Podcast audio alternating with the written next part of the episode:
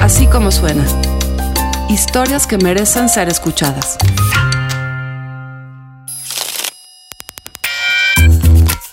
El miércoles 27 de junio de 2018, las selecciones de fútbol de Suecia y México se enfrentaron en el Mundial de Rusia. El partido definiría quién del grupo F avanzaría a la siguiente ronda. México, Suecia, Alemania o Corea del Sur. El cronista José Pablo Salas lo vuelve a hacer. Así como suena, México contra Suecia en uno de los partidos más cardíacos de la historia del fútbol nacional. Bueno, aquí estamos reunidos por la razón principal que es la batalla final, Suecia contra México, México contra Suecia, como tú lo quieras ver. Aquí estamos de nuevo, con el Jesús en la boca. Después de dos partidos y seis puntos, México todavía está en riesgo latente de quedar eliminado del Mundial de Rusia 2018. A diferencia de los otros dos partidos, esta vez hay un tráfico cotidiano en las calles. Todos andamos con prisas para llegar a ver el encuentro. Sí, sí, juego fútbol aquí y soy muy apasionado, pero ya saben que el equipo canadiense no es el más fuerte, pero en 2026 vamos a ver. Este que escuchan es Julián. Al principio lo confundo con un sueco, pues cualquier güero de más de unos 70 había sospechoso. Pero no, Julián es canadiense y es el responsable de relaciones públicas de Pinche Gringo Warehouse, un restaurante de carne estilo americano donde hoy se reunirán aficionados de ambas escuadras para ver uno de los partidos que definirá, por fin, al grupo de la muerte. Estamos muy enfocados en el Mundial y yo probé a comunicar con las otras embajadas, a invitarles, mira, estamos en casa para todos y afortunadamente tenemos buenas relaciones con unas embajadas y tengo unos conocidos de la embajada sueca y me preguntaron si pueden venir uh, aquí. El pinche gringo warehouse hace honor a su nombre. Es una bodega gigantesca estilo cafetería, con mesas de madera amplias y una especie de escultura de metal abstracto al centro. En la parte de atrás aprecian hornos gigantes y una pila enorme de troncos para alimentarlos. Esta sucursal en particular está en la colonia Náhuac, zona que los agentes de bienes raíces y la prepotencia regional han denominado como Alto Polanco. La mañana aquí es fría por los altos techos y los materiales de la bodega. Aún así, hay aficionados del Tri que llegan sin una chamarra a la vista. Solamente el jersey verde de la selección les abriga el pecho y las esperanzas. Entre ellos están Alejandro, Mónica y Carlos.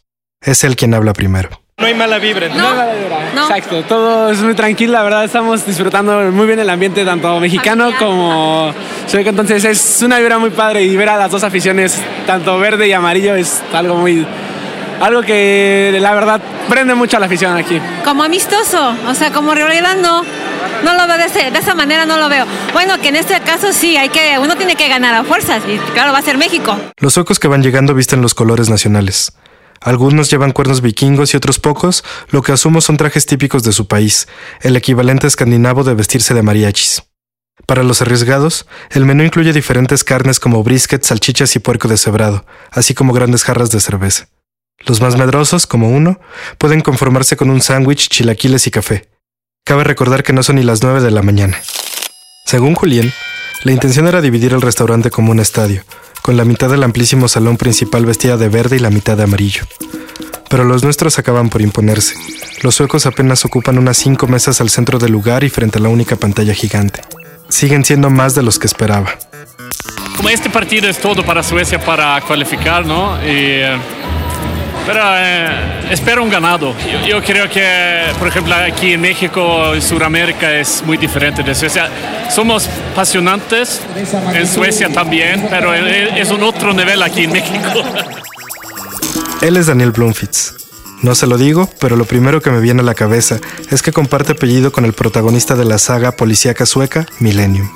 Daniel lleva tres años viviendo en México y sostiene en sus brazos a una bebita con la playera de Suecia y con unos audífonos gigantes para evitar que el ruido la asuste o la despierte. Ella, ella tiene siete meses y... Eh, pero ella es, de verdad está mexicana.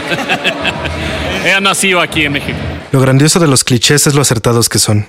Daniel y sus acompañantes son exactamente como un niño dibujaría a los vikingos si estos usaran playeras de fútbol y camisa de rayas en lugar de pieles y armadura, rubios y enormes. Uno de ellos tiene la cabeza rasurada a coco y una enorme barba, pero atrás han quedado los días de barbarie y pillaje. Los suecos, aunque nerviosos, resuman buena onda. Mira, yo tengo 40 años en México. Entonces ya me dice que soy más mexicano que, cactus, que el de cactus, pero sigue siendo sueco. Pero quiero mucho a México. Él es Peter, quien se dedica a dar clases de idiomas en México.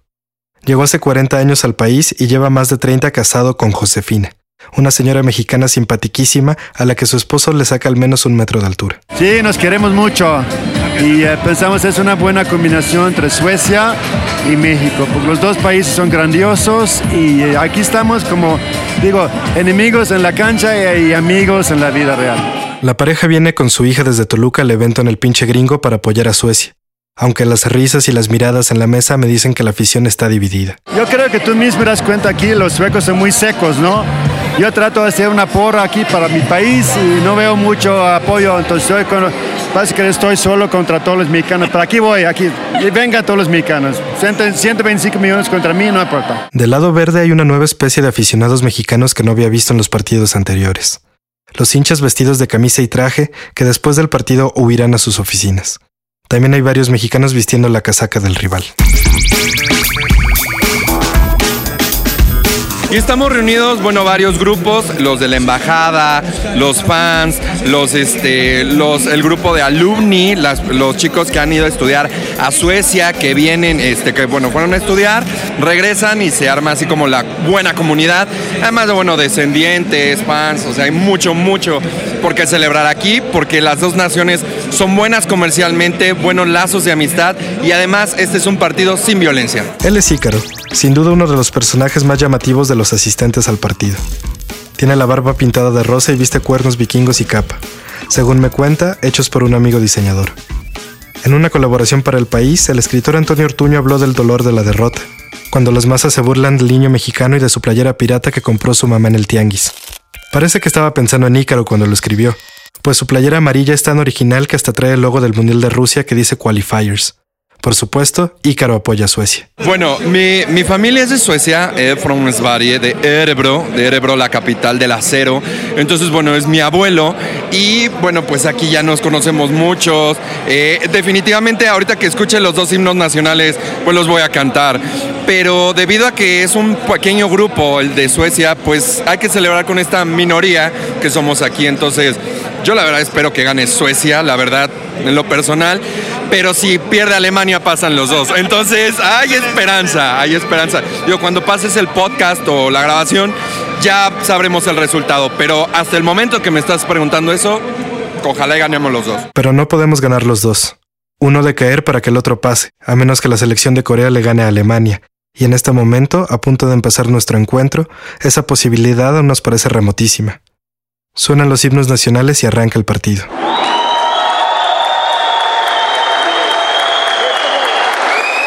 Si en los dos partidos pasados la selección jugó como otra, como una Alemania latina quizás, esta vez el desarrollo del encuentro es 100% made in Mexico. El árbitro argentino Néstor Pitana parece saber que su selección no tiene posibilidades este mundial y decide hacer historia él mismo. Con 13 segundos en el reloj, le saca la tarjeta amarilla más rápida en la historia de los mundiales a Carlos Salcedo. Lo que siguen son 50 minutos de atropellos, atajadas de Guillermo Ochoa y sufrimiento mexicano. Una mano del chicharito en el área es revisada con el videoarbitraje, y a pesar de la claridad de la jugada no se marca nada. Nos hemos salvado por poco.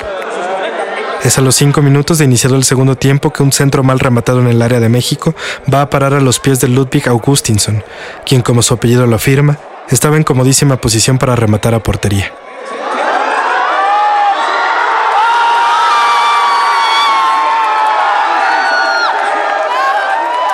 Una muralla rubia se levanta al centro del pinche gringo para festejar el gol. Otra vez estamos aquí, perdiendo.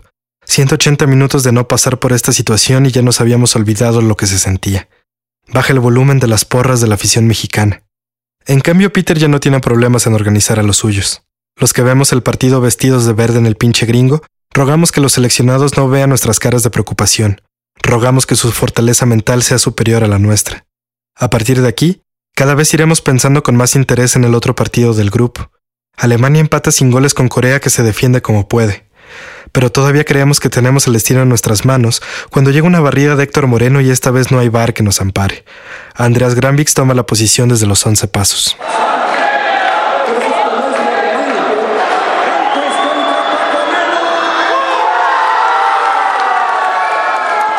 ...2-0... y no puedo evitar ver a Peter golpear en las mesas de madera para que la porra sueca entre aún más en trance. También volteo a ver a Ícaro con su barba rosa, que no cabe de orgullo en su camiseta original. ¿Qué hacemos con estos 28 minutos? Parecemos preguntarnos. Soñar, fantasear con una remontada que no encuentra camino y que Edson Álvarez liquidará 12 minutos después con un gol en propia puerta. Una vez más México ha demostrado ser su peor enemigo. Pero a partir de aquí empieza otro partido en el Kazan Arena, donde Corea sigue aguantando y nos sigue dando la clasificación. Desde el anonimato, un cuarto árbitro agrega seis largos minutos al partido. Mexicanos y suecos del pinche gringo unen porras para otro equipo.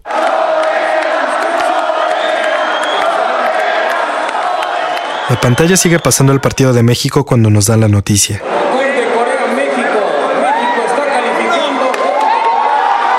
Gol de Corea y parece que la clasificación está amarrada. Julián interrumpe los festejos y anuncia desde su micrófono que anularon el gol. Hay confusión en el pinche gringo. La jugada es revisada en el videoarbitraje y desde nuestra eterna posición de sufrientes ya le estamos echando la culpa a la FIFA del complot para dejarnos fuera. Julián anuncia que es gol. Algunos festejan. Termina el partido de México, pero curiosamente el juego que nos define está a varios canales de distancia. Cuando por fin la pantalla pone el Corea contra Alemania, nadie entiende lo que está sucediendo. El reloj marca 95 minutos. En el campo, la concurrencia ve algo parecido a un despeje y el balón bota sin peligro a la portería alemana donde debería estar Manuel Neuer. En su lugar, solamente hay un solitario jugador vestido de rojo que empuja la pelota.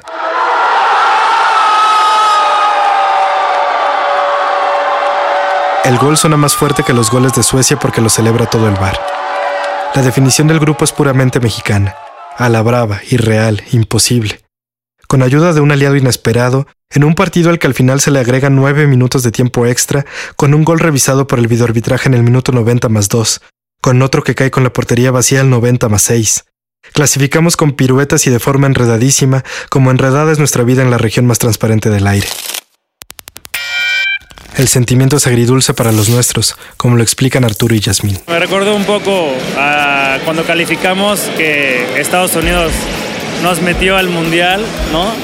Pero bueno, al final, este, yo creo que México no pasó de suerte, le ganó a Alemania, le ganó a Corea y bueno, pues, o sea, al final hizo seis puntos muy buenos, que vino la desilusión, pues sí, pero insisto, yo creo que es mejor ahorita haber perdido, este, sentar cabeza para octavos y poder este, hacer un mejor encuentro la próxima el, próximo partido. No estuvo tan padre como pasamos, la verdad. Hubiera estado mejor. Yo creí que iban a ganar, la verdad es que pensé que ganaban. Sin embargo, fue así, pero bueno, como dice Arturo, creo que con esto, pueden, bueno, ellos pueden así como abrir los ojos y decir, no está tan fácil, echarle ganas y hacerlo mejor todavía. Tras la tristeza inicial, nos damos cuenta que en verdad estamos en la siguiente ronda y los festejos son conjuntos en el restaurante. Nuevas jarras de cerveza circulan para celebrar a mexicanos y suecos por igual. Estoy muy feliz porque fuck Germany, entonces. so, and I love Mexico, me encanta México porque eh, estaba aquí tres meses y es un muy, muy bonito país y entonces estoy muy, muy feliz para ambos, México y Suecia cualificado. Él es Andreas, sueco, desde luego, quien conoció a sus compañeros de celebración Eduardo y Elena hace apenas dos horas. Elena no habla español, pero hace énfasis en la molestia que sufrieron tras haber perdido contra Alemania y cómo este resultado redime a su país y a México. Germany won so much already and uh, I don't know also they were they were a bit uh, annoying in the end of the Swedish game and their some of their staff tried to mock Sweden so I feel like we're a little bit pissed off about that still so I think this was a really fair result from uh, everybody's point of view. Algunos lo califican de panzazo pero vivimos para jugar un día más. El grupo de la muerte no pudo haber sido más dramático, pero sobrevivimos cuando muchos nos daban, nos dábamos por muertos. A veces todo lo que se necesita es aprender a sufrir y eso lo hacemos mejor que nadie. Por la tarde los festejos también son mexicanísimos. Una multitud de compatriotas va a la Embajada de Corea a celebrar, a agradecer este último milagro. Seguimos sin saber quiénes somos este mundial. Por cuatro días nos creímos el rival a vencer, la velocidad encarnada, pero claramente estábamos equivocados. Iván y Paco, que ya están un poco tomados y por lo tanto hablan con la verdad, lo dicen mejor que yo. Con México todo puede pasar, no podemos ganar el siguiente partido, podemos terminarlo en goliza. México es cardíaco por definición. Espero que en algún momento nos dé la sorpresa de ser campeón. Si contra Alemania presenciamos el techo de la selección mexicana, contra los suecos hemos observado su sótano. La gran duda será cuál versión veremos contra Brasil. Una vez más ya nos aparecieron los fantasmas cara a cara, pero una vez más ya no tenemos nada que perder.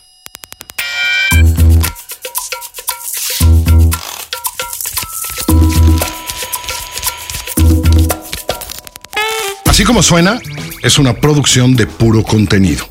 La productora general de Así como suena, la que hace que esto se oiga como usted lo oye, es Mariana Linares Cruz. El diseño sonoro y la mezcla, Hugo Santos. La música, toda original en Así como suena, es de Amado López. El sonido directo es de José Fernández Tanco.